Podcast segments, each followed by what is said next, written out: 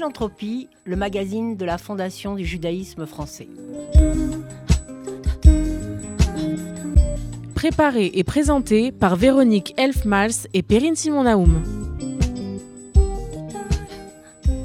Comme chaque mois, j'ai le plaisir de mettre à l'honneur soit l'une de nos 87 fondations abritées par la Fondation du judaïsme français, soit l'une de nos associations phares soutenues par la Fondation du judaïsme français ou par ses fondations abritées. Ce mois-ci, nous avons le plaisir de recevoir Monsieur François Hazard, vice-président de l'association Aki Estamos. Votre association a pour objet, je crois, de faire vivre au présent la culture judéo-espagnole en, sauvegardant notamment sa langue, le ladino, elle propose également de participer à des cours, des ateliers, mais aussi de faire découvrir la culture via des articles et des publications. Vous nous expliquerez euh, comment. Pouvez-vous nous parler en quelques mots, Monsieur Hazard, de votre parcours et de votre euh, raison pour laquelle vous êtes rentré dans cette association qui, je crois, vous tient très à cœur? Alors, je pense que pour euh, tous les toutes les personnes qui euh, sont adhérentes à l'association, il y a souvent un sentiment de déperdition, de perte de quelque chose qui, euh, qui nous était très cher. Alors pour moi, c'est mes grands-parents, en particulier mon, grand-père qui était né en, né en 1900 à... Alors, on ne sait pas très bien d'ailleurs où est-ce qu'il est né, mais en tout cas, il avait des papiers euh, de Smyrne. On, a, la date. il a grandi à Corfou, au Caire. Euh, dans une famille de diamantaires, et il était vraiment la quintessence de cette culture judéo-espagnole, c'est-à-dire polyglotte, il parlait sept langues, euh, avec euh, ce tropisme très méditerranéen. il parlait le grec, il parlait évidemment le judéo-espagnol, l'italien, mais aussi un regard très tourné vers l'Occident et en particulier vers la France. Mais il parlait aussi l'anglais, euh, et puis, évidemment, il y a l'hébreu et puis il y a l'arabe. Donc, c'est des gens qui avaient euh, une capacité à jongler entre les cultures. Puis, il y a aussi le charme de cette rencontre entre justement l'Orient et, l'Occident, euh, de cet amalgame, de ce métissage. Et moi, j'ai grandi auprès de ces grands-parents qui étaient merveilleux. J'ai profité de leur cuisine, entre autres, qui était aussi délicieuse. Et quand j'ai eu des enfants, euh, il y a maintenant euh, voilà, plus de 20 ans, euh, je me suis dit c'est dommage qu'ils ne puissent pas avoir le même, la même imprégnation finalement.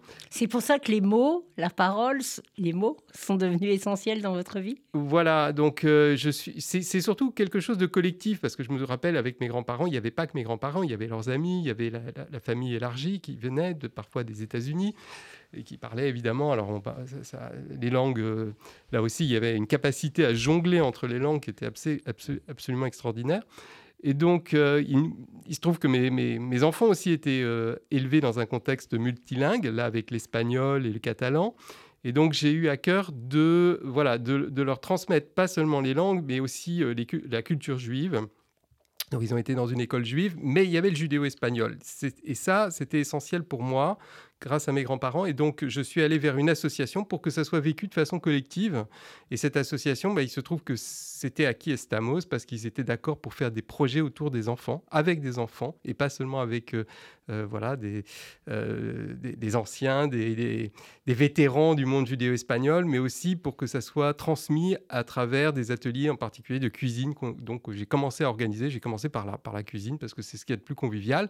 La langue, elle est venue après. Donc, j'ai commencé à prendre des cours de langue, mais de toute façon, je, n'imaginais même pas d'apprendre le judéo-espagnol. J'y suis allé pour juste entendre la langue que parlaient mes grands-parents, dont je me rappelais absolument plus rien, ou presque plus rien.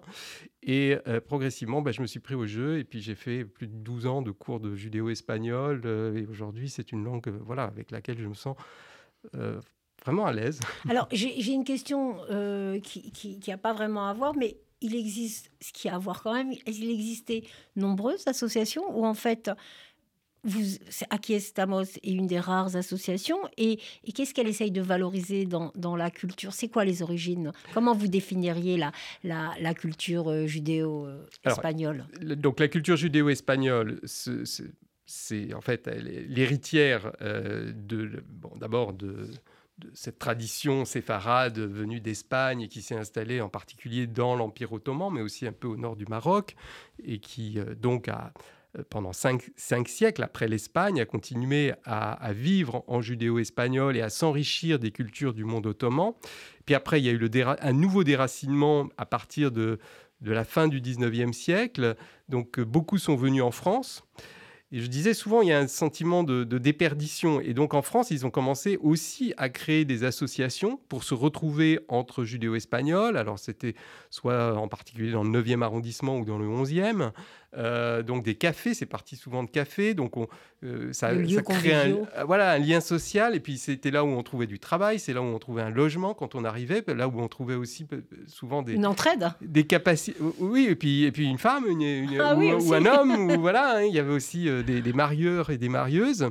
Donc euh, c'est parti en fait de cafés, euh, dont le plus célèbre sans doute est, le Bosphore, mais il y avait aussi l'Istanbul, El Bouko, selon les origines, hein, si on était de Salonique, de, de, Constantinople, comme on disait, ou bien de Bulgarie, on n'allait pas dans les mêmes cafés, mais tout ce petit monde parlait quand même judéo-espagnol et se comprenait, euh, ils se comprenaient très bien entre eux.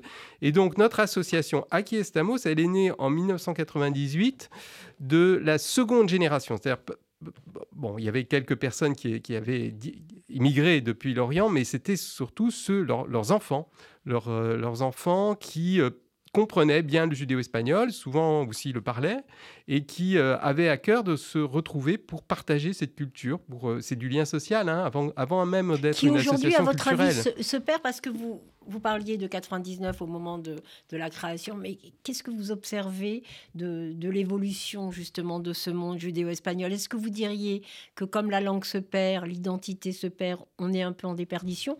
Ou au contraire, vous observez de par pas mal de communautarisme, de besoin de se retrouver dans ce monde où on est un petit peu perdu, où les origines et les racines sont très importantes. Qu'est-ce que vous diriez de cette deuxième ou troisième génération? Alors il y a deux façons de regarder les choses. Effectivement, on peut dire que c'est euh, une communauté, une langue qui se perd. Alors moi, je ne parle pas de mort de la langue parce que je pense que les langues ne meurent pas. Elles simplement, euh, elles... Euh, comment dire, elles se transforment, elles se résorbent dans d'autres choses et elles peuvent ressurgir surtout. Pour vous, on, a, on est quand même dans une espèce de déperdition euh, très forte de la langue ladino. Oui, alors ça c'est une réalité effectivement, elle est moins parlée, elle est plus euh, langue vernaculaire, c'est-à-dire la langue qui est parlée dans la famille, euh, ou même dans l'espace public. Aujourd'hui, euh, il, y a, encore 30 ans ou 40 ans, ceux qui fréquentaient Istanbul pouvaient encore entendre parfois du judéo-espagnol dans la rue. Ça, ça ne se produit plus. Euh, ça ne veut pas dire qu'il n'y ait pas encore de bons locuteurs et donc on ne puisse pas apprendre la langue auprès de bons locuteurs, mais euh, elle n'est plus parlée au quotidien. En revanche, comme langue de culture, comme langue support de projets, projets universitaires, mais aussi projets artistiques à travers le chant, c'est une langue qui est encore bien vivante. Donc, euh, il y a un film justement qui va passer dans le festival Diasporama. J'allais en parler, qui euh, se passe en ce moment. Voilà, qui s'appelle la... la... Alors, la, euh, la parole. La Dal Cavo Ora. Voilà, l'heure de la parole. Qui est la, dernière heure. La dernière Alors voilà, c'est un titre qui est un peu funèbre. et donc on part de cette réalité parce que je crois qu'il faut l'affronter, effectivement. Il y a une déperdition, elle est réelle.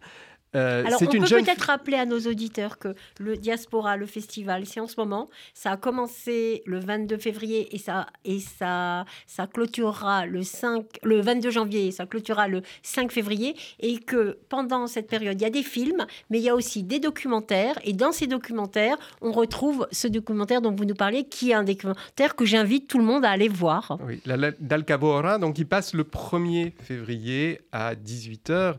Et c'est l'histoire d'une jeune fille d'Istanbul. Elle a 19 ans. Euh, et voilà, elle témoigne. on, suit sa trajectoire tout au long du film. Alors, ses grands-parents parlaient, échangeaient en judéo-espagnol. Ses parents, ses parents euh, eux, comprenait le judéo-espagnol mais ne le parlait pas et elle-même ne connaît que quelques mots. Donc elle est confrontée à cette réalité et elle va faire un voyage, un long voyage par étapes dans, aux sources euh, du séfaradisme, donc en remontant jusqu'au Portugal et à l'Espagne pour chercher une réponse, voilà, pour chercher une réponse à, cette question de l'avenir du, du judéo-espagnol comme culture et comme langue, puisque la, ce qui est très important, c'est que la langue porte la culture. Et elle va trouver une réponse qui, moi, m'a paru. Alors, il y a beaucoup de réponses, mais elle va trouver une réponse qui m'a paru très intéressante. C'est quelqu'un qui est à la, à la maison séfarade de Cordoue qui lui dit Les séfarades n'ont pas de racines, ils ont des jambes. Des jambes et une mémoire.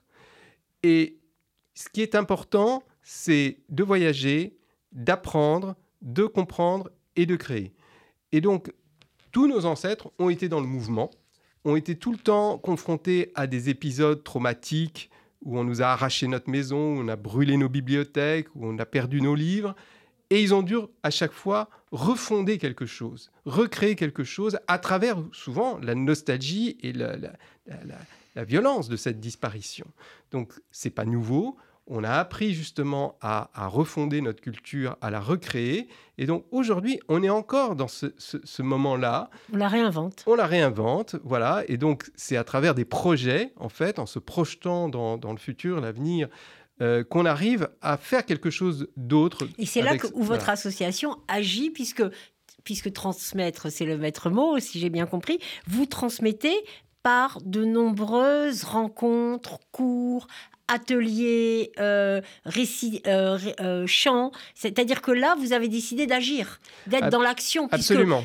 Vous avez les jambes, vous avez les bras et vous avez la tête et vous faites marcher tout ça pour créer de nouveaux projets à travers votre association. Voilà, exactement. On essaie de, voilà, continuer, continuer, continuer cette aventure euh, pour moi, à travers, euh, ben, par exemple, la revue, effectivement. Alors, vous nous avez pas dit que je vous avais dit si vous pouviez vous présenter. Vous nous avez caché que vous êtes aussi un auditeur qui fait des, des magnifiques livres. Et donc, l'édition est aussi très importante, les publications. Et donc, vous faites justement une magnifique revue avec des photos que j'invite vraiment les gens à, à regarder parce que j'ai trouvé qu'elles étaient d'une profondeur dingue. Donc, vous êtes un homme de mots, de lettres, et cette revue porte aussi votre message. Oui, puisqu'elle s'appelle en fait euh, Caminando y Hablando, c'est-à-dire en marchant et en parlant. J'avais pas compris pourquoi. En... ça m'avait Donc c'est chemin faisant. Hein, l'idée hein, en français, euh, alors c'est vraiment euh, un dicton très typiquement judéo-espagnol, donc c'est toujours difficile à traduire, mais chemin faisant, voilà, en devisant et en cheminant. Euh, donc c'est cette idée justement d'avancer, hein, de pas de pas rester tourné vers une nostalgie bloquée sur. Évidemment, c'est important les saveurs du passé, etc. Mais c'est un imaginaire très riche et donc comme tout imaginaire, eh bien c'est quelque chose aussi qui euh, nous permet de créer. Euh, qui nous permet d'inventer de, nouvelles formes. Et donc la maison d'édition, elle est née aussi de ça, de, de, mon envie par exemple à travers euh, l'art plastique, euh, à travers euh, la peinture, à travers le chant de et valoriser la musique, cette culture. de valoriser cette culture en faisant appel à de jeunes artistes à de jeunes chanteuses, à de jeunes chanteurs, à de jeunes musiciens. Je vous demandais si vous arrivez, comment ça se passe aujourd'hui pour sensibiliser la jeunesse à, la culture judéo-espagnole et est-ce que vous arrivez justement à la toucher?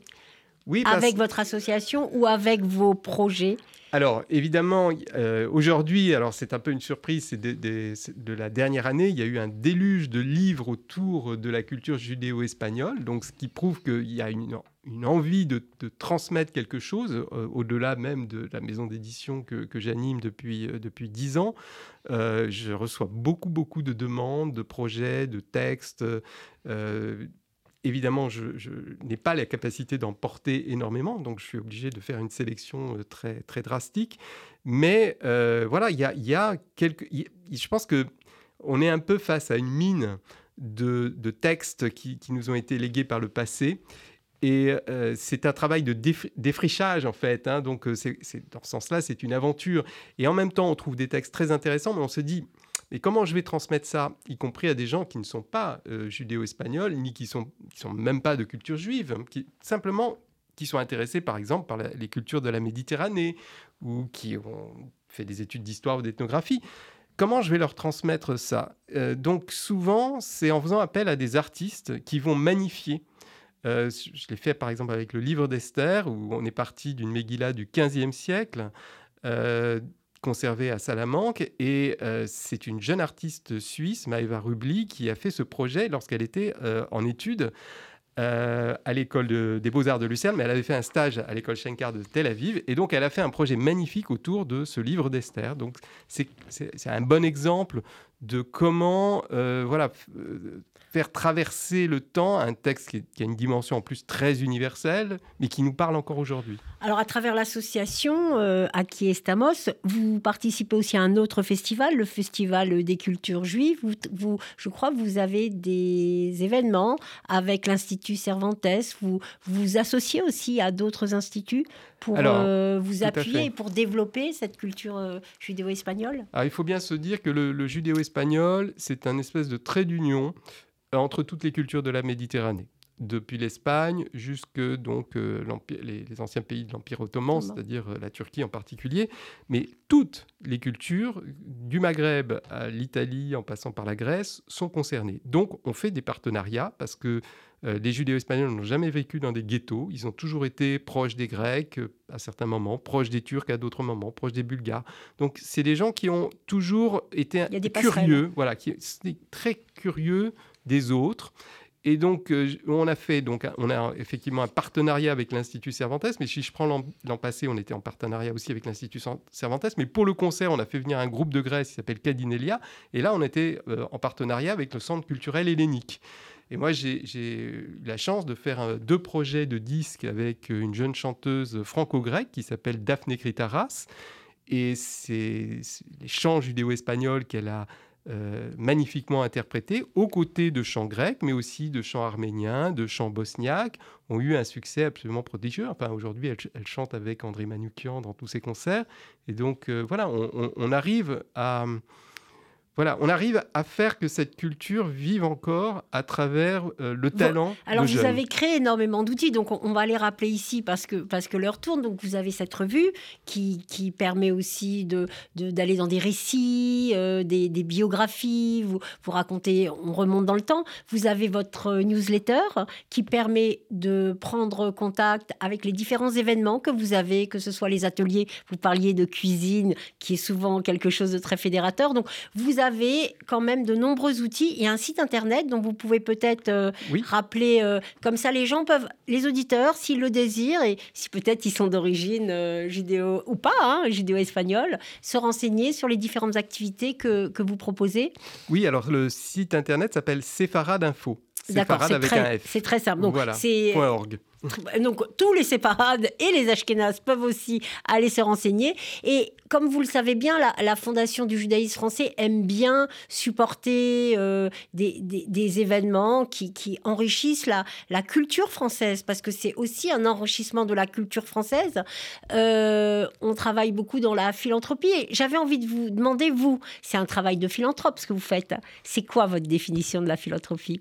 Alors j'ai pensé à... Alors je suis allé chercher euh, tout un tas de proverbes euh, judéo-espagnols autour justement de la philanthropie, on en a plein. Euh, j'en ai retenu un qui me plaît beaucoup, ça s'appelle, ça se dit obras son querencias, c'est-à-dire les actes sont des preuves d'affection. moi, j'ai pensé à Moïse Alatini, qui était une des grandes figures judéo-espagnoles, grand philanthrope, grand industriel, banquier de Salonique au XIXe siècle. Le docteur euh, Moïse Alatini a fait énormément pour la communauté euh, judéo-espagnole, mais pas seulement. Et c'est ça qui est intéressant, c'est que euh, il ne se contentait pas de donner de l'argent. Il en donnait non seulement aux judéo-espagnols, mais aussi aux grecs, mais aussi aux turcs. Il faisait très attention à ce que les, les comment dire les dons soient les dons aillent à toutes la ville, en fait, à toutes les communautés de la ville dans laquelle il était implanté, et bien au-delà d'ailleurs, mais enfin, en tout cas, dans la ville, il était très important pour lui. Il y avait une amitié, il avait, c'est peut-être ça qui, pour moi, la, philanthropie, c'est pas seulement de l'argent. En fait, dans son comportement, c'était euh, faire en sorte que les gens s'entendent. Et donc, il avait développé des liens d'amitié, d'affection extrêmement forts avec euh, le, l'évêque, l'archevêque orthodoxe, euh, qui ensuite est devenu patriarche de Constantinople, qui le prenait dans ses bras. Euh, c'est l'amour de l'autre. Voilà, l'amour. Le patriarche disait il faut que des juifs aillent dans les écoles grecques et que des grecs aillent dans les écoles juives pour que, on se, pour que nos communautés se comprennent parfaitement. Et c'était une réalité, c'est-à-dire qu'effectivement, les, les, Juifs allaient dans les écoles grecques et les Grecs allaient dans les écoles Et je crois que vous êtes une belle illustration de ce passage de, culture, de passerelle et, et euh, d'envie de faire connaître. Euh, donc en fait, euh, je crois que mission accomplie. Et on vous invitera pour entendre parler de vos prochains événements. Mais en tout cas, on est ravis d'avoir un petit peu pénétré cette culture judéo-espagnole dont on parle assez peu et ça fait du bien d'entendre du ladino. Je vous remercie beaucoup. Merci beaucoup. Et maintenant, nous allons entendre, comme euh, chaque mois, la rubrique de notre directeur administratif et financier, Rémi Serrouillat, pour une chronique particulière. Bonjour Rémi. Bonjour Véronique, bonjour à tous. Nous entamons aujourd'hui la quatrième saison de notre émission Philanthropie. C'est l'occasion de revenir brièvement sur les événements 2023, événements financiers, événements géopolitiques et bien sûr activités sociales de notre fondation. On évoquera ensuite les perspectives et les espoirs 2024. 2023 était une année difficile, marquante, rappelez-vous. Côté économie, la baisse fulgurante des valeurs technologiques au premier trimestre, la faillite de banques américaines, la reprise de l'inflation et son corollaire, la forte hausse des taux d'intérêt qui ont fait monter en flèche le panier de la ménagère et fait plonger les marchés immobiliers. Côté géopolitique, la poursuite de la guerre en Ukraine, avec comme conséquence directe le renchérissement du coût de l'énergie, mais aussi et surtout, devrais-je dire, les événements dramatiques qui se sont passés et qui se passent encore en Israël, provoqués par les terroristes du Hamas et pour lesquels la fondation du judaïsme français s'est mobilisée dès les premiers jours pour mener à bien des actions de solidarité d'urgence. Côté activité sociale de notre fondation, je vous donne un seul chiffre, 23,7 millions d'euros. 23,7 millions, c'est le montant des aides accordées par la Fondation du judaïsme français aux associations dans les domaines social, comme l'aide aux personnes âgées, l'aide à l'enfance handicapée, l'aide alimentaire, les bourses scolaires, ainsi que dans les domaines liés à l'éducation et à la culture, oubliez bien sûr les actions d'urgence menées en Israël.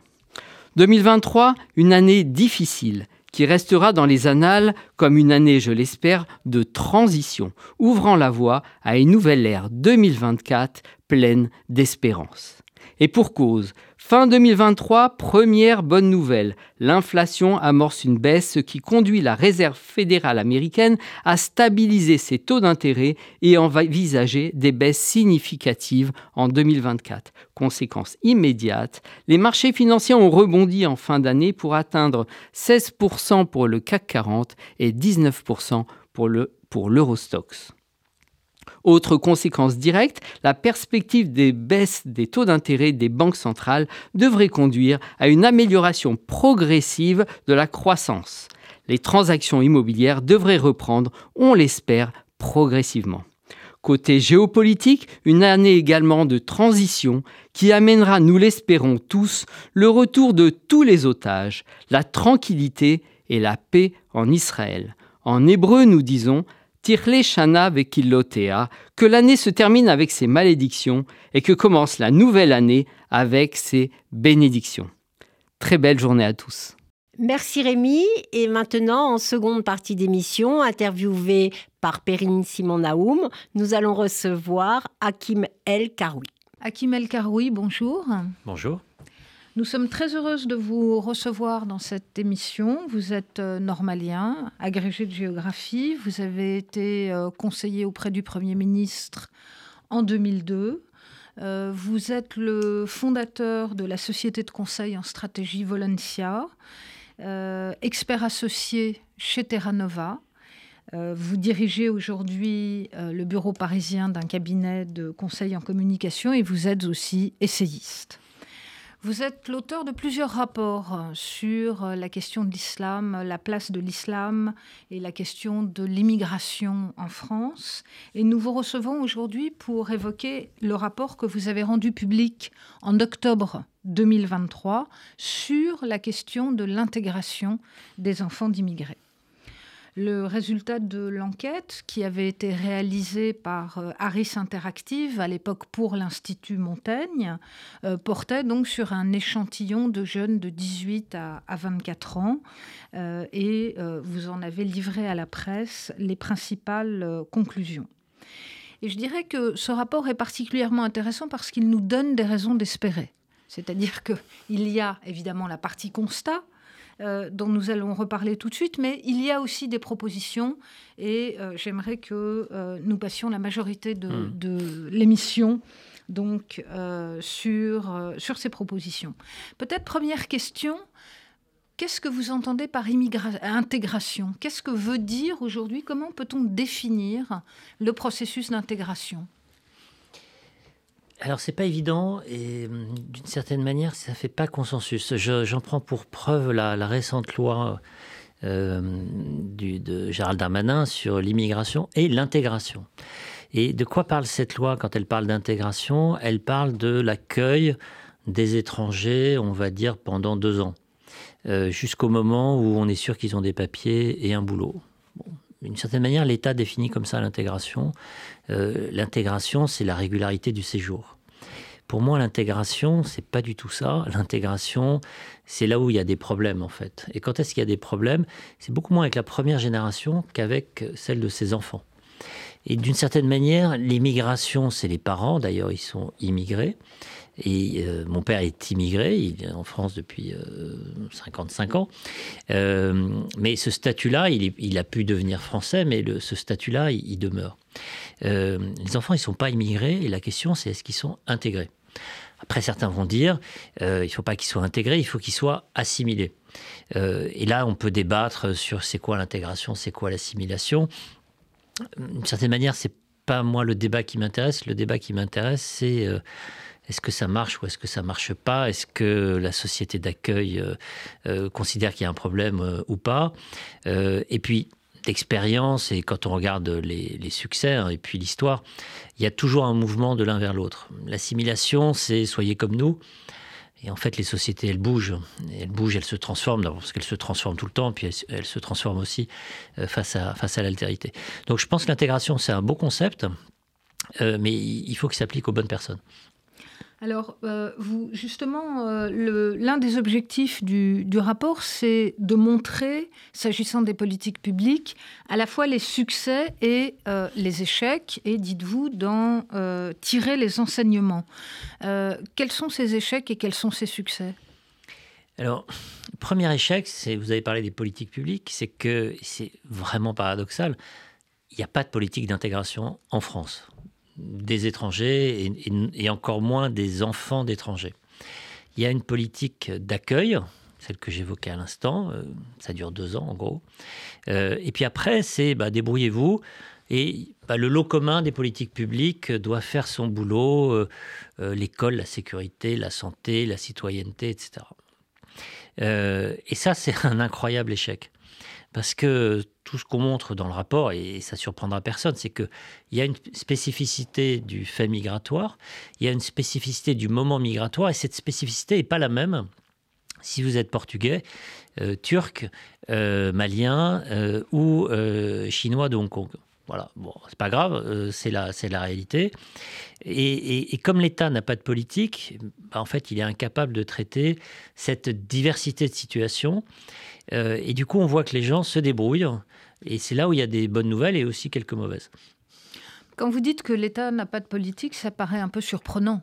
Euh, dans la mesure où, euh, si on suit un peu le débat public, on a le sentiment au contraire que cette politique à la fois d'immigration et d'intégration, c'est elle qui est au centre du, débat.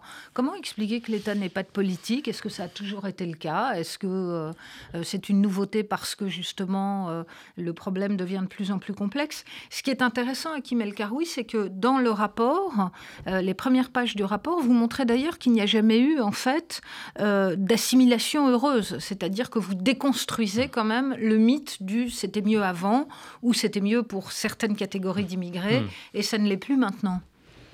Bah, en fait, l'intégration qui peut aboutir ou pas à l'assimilation, elle a toujours été malheureuse. C'est un processus qui est violent puisque c'est un processus d'acculturation.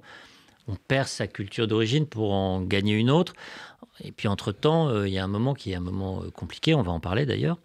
et puis souvent, ça, s'est fait en France d'une façon assez verticale, assez brutale. Euh, on a oublié euh, que des Italiens, à la fin du 19e siècle, avaient été assassinés parce qu'on trouvait qu'ils étaient trop catholiques euh, dans la Provence déchristianisée. bon, et puis, je, passe pas, je n'oublie pas ce qui s'est passé avec la communauté juive. beaucoup de promesses et deux trahisons. et, et, on va y venir aussi, la force de la communauté. Le problème qu'on a aujourd'hui, c'est que, d'une certaine manière, avec euh, une nouvelle vague d'immigration, particulièrement avec les Maghrébins, hein, ce qu'on a a trouvé dans le rapport, c'est que c'est paradoxal hein, par rapport à ce qu'on dit, c'est que en fait, il n'y a pas de communauté, et comme il n'y a pas de communauté, il y a du communautarisme. Et l'État, il n'a pas de politique parce que il croit que le droit commun, disons, s'applique, ce qui est même pas vrai, et que en fait, ça suffit. Euh, peut-être parce que ça a suffi dans d'autres euh, circonstances euh, très différentes. La grande différence aujourd'hui, c'est pas le volume de l'immigration, c'est sa concentration. qui est, qui est aujourd'hui très forte. En Seine-Saint-Denis, on est passé de 15 à 30% d'immigrés, par exemple. Et si on prend sur deux, deux, générations, on doit être plutôt à 50 ou 60% Et si on prend les moins de 18 ans, il y a un certain nombre de communes où on est à 70-80%. Bon, là, l'intégration, elle se fait à l'envers, en fait. C'est les 20% qui s'intègrent aux 80%. Euh, et face à ça, je vous dis, l'État n'a pas de politique parce que, en fait, il est aveugle à l'origine. Alors, probablement pour des considérations d'universalisme républicain qui sont louables, euh, mais qui sont complètement déconnectées de la réalité et qui aboutissent à la fin à euh, l'exact inverse du but recherché. C'est-à-dire qu'il n'y a pas d'universalisme, il y a de la fragmentation, il n'y a pas de diffusion de sentiments communs, de valeurs communes, euh, il y a la construction d'une identité alternative et parfois opposée. Et puis on laisse quelques professeurs, quelques policiers, quelques médecins, quelques magistrats face à cette difficulté. Et on s'étonne de l'extérieur en disant mais c'est quand même dingue qu'ils soient pas comme nous, on est tellement sympa et tellement généreux. Alors, est-ce qu'il faut entendre dans euh, ce que vous venez de dire une condamnation de l'universalisme abstrait, comme on dit ou euh, Non, je pense, parce que j'y crois, qu'il faut qu'il existe en vrai et mhm. pas seulement dans les textes. Et, je ne fais pas l'opposition entre l'abstraction et, la réalité. Euh, je pense que euh, quand il n'est que de l'ordre du langage, ben en fait, ça suffit pas. Euh, soyez comme nous, ça fait pas une politique. soyez comme nous, ça peut dire quelque chose. c'est nécessaire si on est capable de définir le nous. Entre nous, il y a quelques débats sur c'est quoi le nous aujourd'hui français. Euh, au moment où la nation euh, se délite, ou au moment où la pratique religieuse qui, structurait quand même beaucoup l'espace euh, social et, en partie démocratique aussi disparaît, il y a un vrai sujet sur le nous. Donc déjà, soyez comme nous, ok, mais c'est qui vous? Et puis ensuite, quand on a dans les quartiers pauvres un taux de pauvreté trois fois supérieur à la moyenne nationale, quand on a un nombre de familles, euh, enfin un ratio de familles euh, monoparentales deux fois supérieur, quand on a un nombre d'immigrés trois, fois supérieur, bah, en fait, euh, on n'est pas dans, une situation qui est une situation traditionnelle. Et, face à ça, avec en plus la distance culturelle, les cassures anthropologiques vraiment dans les familles que le processus d'intégration induit, bah, en fait, il faut une politique. Bon, c'est-à-dire qu'il faut des gens qui comprennent ce qui se passe, qui ont les moyens d'agir et qui euh, vont savoir aussi quoi faire. Parce qu'il ne suffit pas de mettre euh, des profs et des policiers. Il faut une pédagogie un peu différenciée quand on a 80% d'étrangers dans une classe qui ne parlent pas français à la maison. Euh, il ne faut pas mettre des policiers trop jeunes, ça ne sert à rien. Il faut mettre des gens qui ont quand même un peu de bouteille et qui sont assez nombreux pour pouvoir réagir face à des situations qui sont des situations qui peuvent être assez critiques euh, très vite. Euh, il faut aussi faire confiance aux élus, mais avoir euh, un système public, un système d'État qui comprend que mettre de l'argent sur les bâtiments, c'est bien. En fait, si vous mettez les mêmes populations, et puis d'ailleurs encore plus pauvres, encore plus éloignées du système de valeurs majoritaires, bah, en fait, ça va pas marcher. Et on a fait l'enrue, vous savez, on parle toujours des milliards des banlieues. Les milliards des banlieues, c'est quoi? Euh, C'est de l'argent qui a été emprunté par les bailleurs sociaux pour rénover euh, les HLM. Et cet argent, il est remboursé par les locataires. Il n'y a quasiment pas d'argent de l'État. on dit 50 milliards, en fait, il y a 200 millions par an en plus dans ces quartiers par rapport à, ce qui est le, lot commun. Donc en fait, quasiment rien. Et quand on regarde l'accompagnement des habitants, y compris euh, en fait les fonctionnaires et les, enseignants, vous savez, il y a un système de REP, REP+, etc., où on a euh, plus, d'enseignants euh, par élève, mais ils sont beaucoup plus jeunes. Et à la fin, il coûte euh, en gros 800 millions d'euros de moins, si on prend le total des, quartiers pauvres, que pour le reste des habitants. Donc en fait, on sous-investit dans ces quartiers alors qu'on a, à l'évidence, plus de problèmes. Alors, la, première question qu'on a envie de vous poser, Hakim El Karoui, c'est pourquoi finalement ces échecs de, de politique publique? Est-ce que ça vient finalement d'une ignorance euh, de ce monde de, l'immigration ou de ce monde des immigrations? Et euh, euh, quel tableau est-ce que vous vous en donneriez, puisque vous le connaissez hmm. de l'intérieur, pour l'avoir observé? Comment est-ce qu'on peut décrire ce monde? Sur les causes, il y a plein de causes, mais je vais peut-être retenir qu'une cause politique. Citez-moi aujourd'hui un grand élu de banlieue. Pourquoi on parle de Jean-Louis Borloo? C'était il y a 20 ans, Jolie Borloo. Hein. Bah, parce que depuis, il n'y en a pas eu. Euh, qu'est-ce que ça veut dire? Ça veut dire que les habitants des quartiers pauvres, d'une certaine manière, ils n'ont pas de représentants à Paris. Ils n'ont pas de représentants dans les arbitrages. Ils n'ont pas de représentants qui connaissent la situation, la complexité de la situation. Il y a un appareil administratif qui, franchement, n'est pas mauvais. Euh, mais derrière, il faut se battre parce que euh, bah, il y a des choix euh, politiques qui sont faits. Il y a des choix de, répartition, il y a des arbitrages. Si vous n'avez pas quelqu'un qui va se battre pour vous, vous êtes agriculteur, euh, vous êtes médecin, vous êtes maire de Lyon, vous êtes, en fait, vous êtes tout le temps en arbitrage. et ça, c'est un des grands problèmes.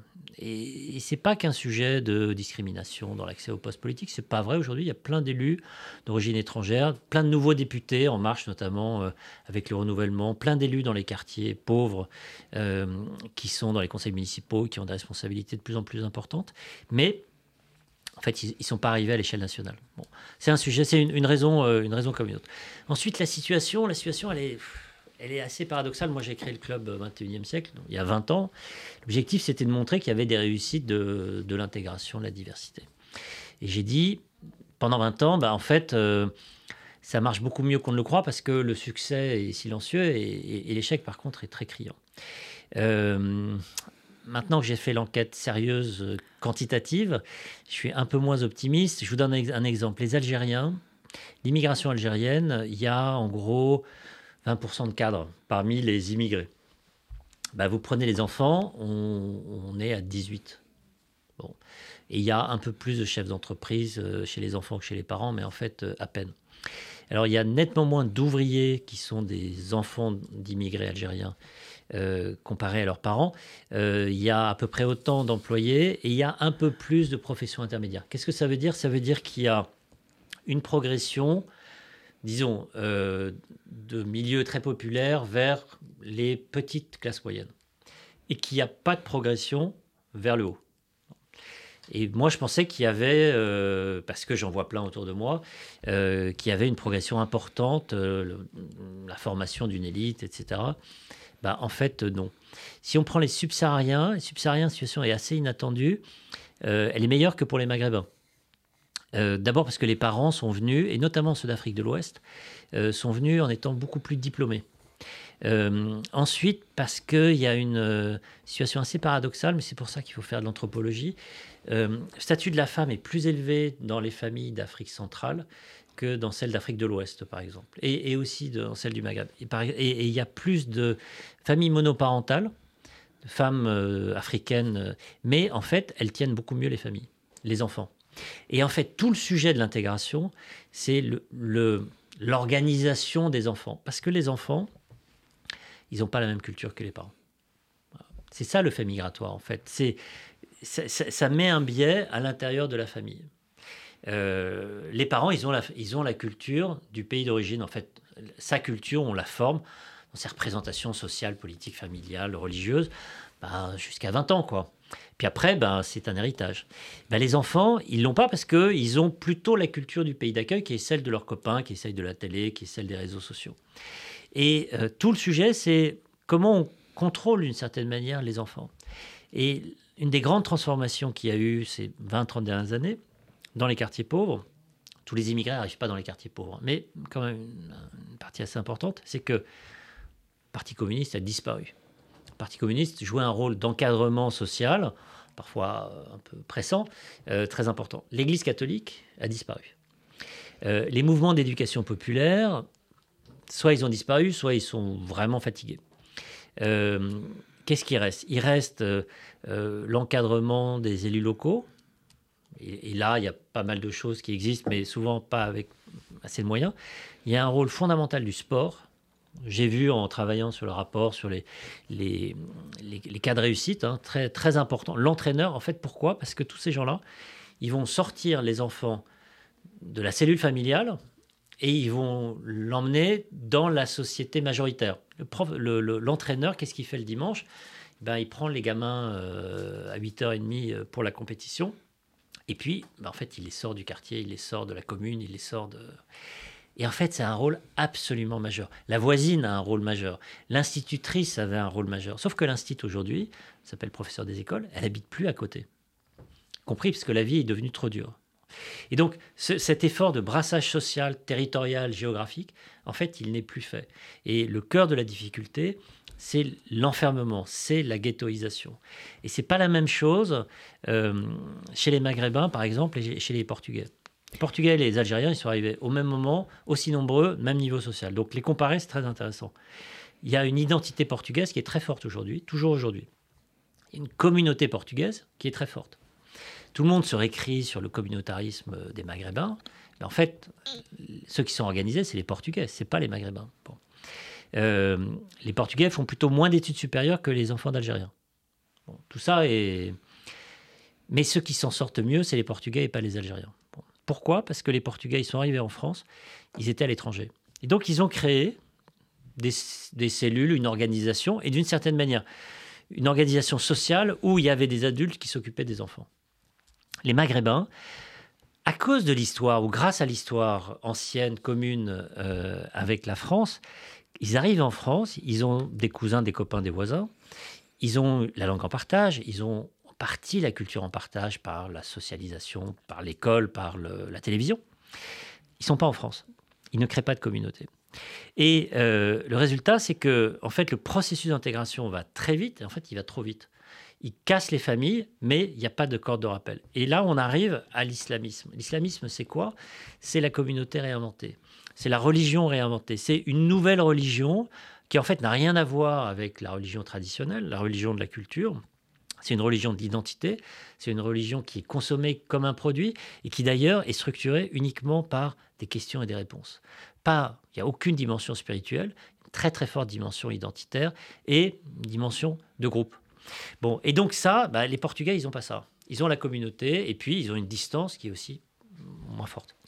Alors, je, disais que, je, disais qu'il y avait des, pistes et je voudrais, dans les cinq minutes qui nous restent, euh, qu'on puisse, euh, que, vous puissiez euh, juste les, les, les indiquer. Donc, ces pistes, vous montrez bien, passent par le fait de dispatcher, je dirais, les gens, mhm. à la fois sur le territoire national, géographiquement, mais aussi à travers les, à travers les classes. Est-ce que vous pourriez très ben, rapidement les indiquer? On a essayé de chercher les solutions, parce que c'est un sujet sur lequel tout le monde cherche les problèmes et, jamais les solutions, ou d'ailleurs même les coupables.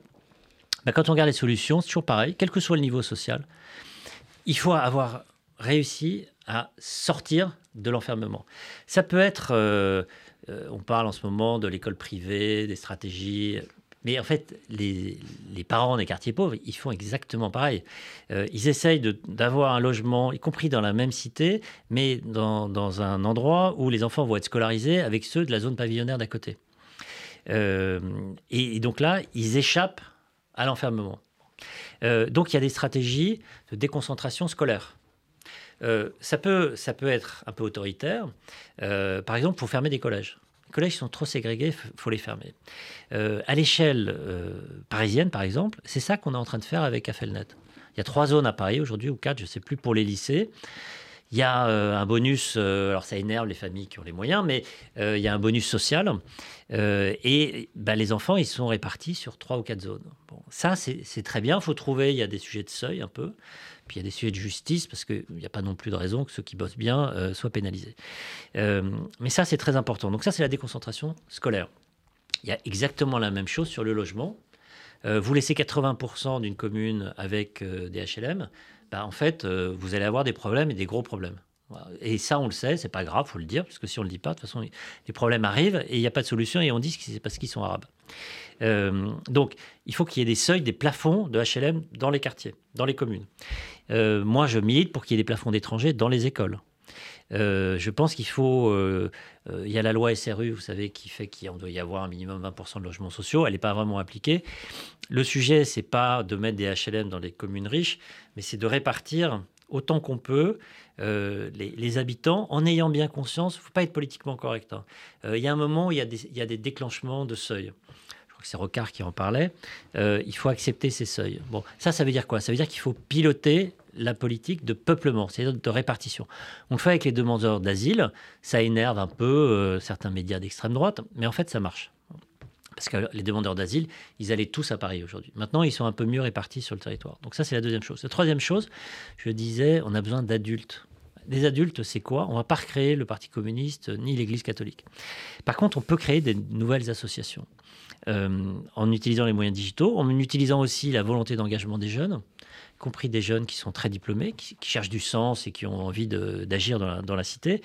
Et il faut qu'on fasse, pour moi, on est dans un moment, on est dans les années 1880, si vous voulez. Il faut qu'on refasse la Ligue de l'enseignement. Mais pas la Ligue de l'enseignement elle-même. Vous voyez, euh, quelque chose qui va traiter des sujets de parentalité, quelque chose qui va traiter des sujets d'insertion dans l'emploi de formation continue, euh, d'encadrement euh, des enfants. un grand sujet, c'est aussi les crèches les mères, notamment les mères célibataires, elles ont besoin d'avoir des crèches avec des horaires qui sont beaucoup plus larges qu'aujourd'hui, parce que sinon elles ne peuvent pas aller travailler. Parfois, il y a de l'argent, il y a un fonds crèche de l'État, mais les communes n'ont pas assez d'argent pour faire fonctionner. Donc, elles ne font pas construire la crèche. Donc, vous voyez, en fait, tous les âges de l'enfance, il faut un accompagnement. Et pour ça, on a besoin de grandes associations nationales professionnelles avec des gens qui sont payés correctement, pas au lance-pierre comme ça a trop souvent lieu. Et puis l'État qui fait la stratégie, la diffusion des bonnes pratiques et qui est capable de dire là on a des besoins, là et, là ça va mieux et donc il faut on peut on peut lever un, petit peu le pied. Et puis la dernière chose, euh, c'est qu'il faut réhabiliter le rôle de la communauté. Euh, je suis sur euh, RCJ. ce qui est fait par la communauté juive est extraordinaire. je pense que conditions historiques sont ce qu'elles sont et elles ne sont pas comparables. Hein. Je ne compare pas ce qui n'est pas comparable. Mais euh, il ne faut pas avoir peur des communautés. Si on n'a pas la communauté, on a le communautarisme. Et euh, la mission pour moi des musulmans, notamment ceux qui ont réussi, c'est de s'engager pour la France et pour leur communauté. C'est pas deux choses différentes. En fait, c'est la même chose. Parce que s'ils sont pas là, s'ils jouent pas leur rôle social, s'ils organisent pas la vie religieuse, s'ils prennent pas en charge un certain nombre de missions qui doivent être des missions faites à plusieurs pour suppléer les difficultés des parents, difficultés identitaires, les difficultés économiques, les difficultés sociales, eh ben on a, on a le, un peu le foutoir comme aujourd'hui. Euh, et qui c'est qui gagne après? C'est l'extrême droite. Bon, bah écoutez, on arrive au terme de cette émission. Merci beaucoup, Hakim El Karoui. On aura compris en vous entendant euh, euh, à la fois que vous avez des propositions et combien celles-ci sont hétérodoxes. Euh, moi, j'avais évidemment beaucoup de questions à vous poser, notamment sur les rapports entre juifs et musulmans. Bah, j'espère que vous reviendrez à, ce micro et je vous, je vous remercie. Avec plaisir. C'était Philanthropie, l'émission de la Fondation du judaïsme français. Retrouvez-nous tous les quatrièmes jeudis du mois à 13h sur RCJ.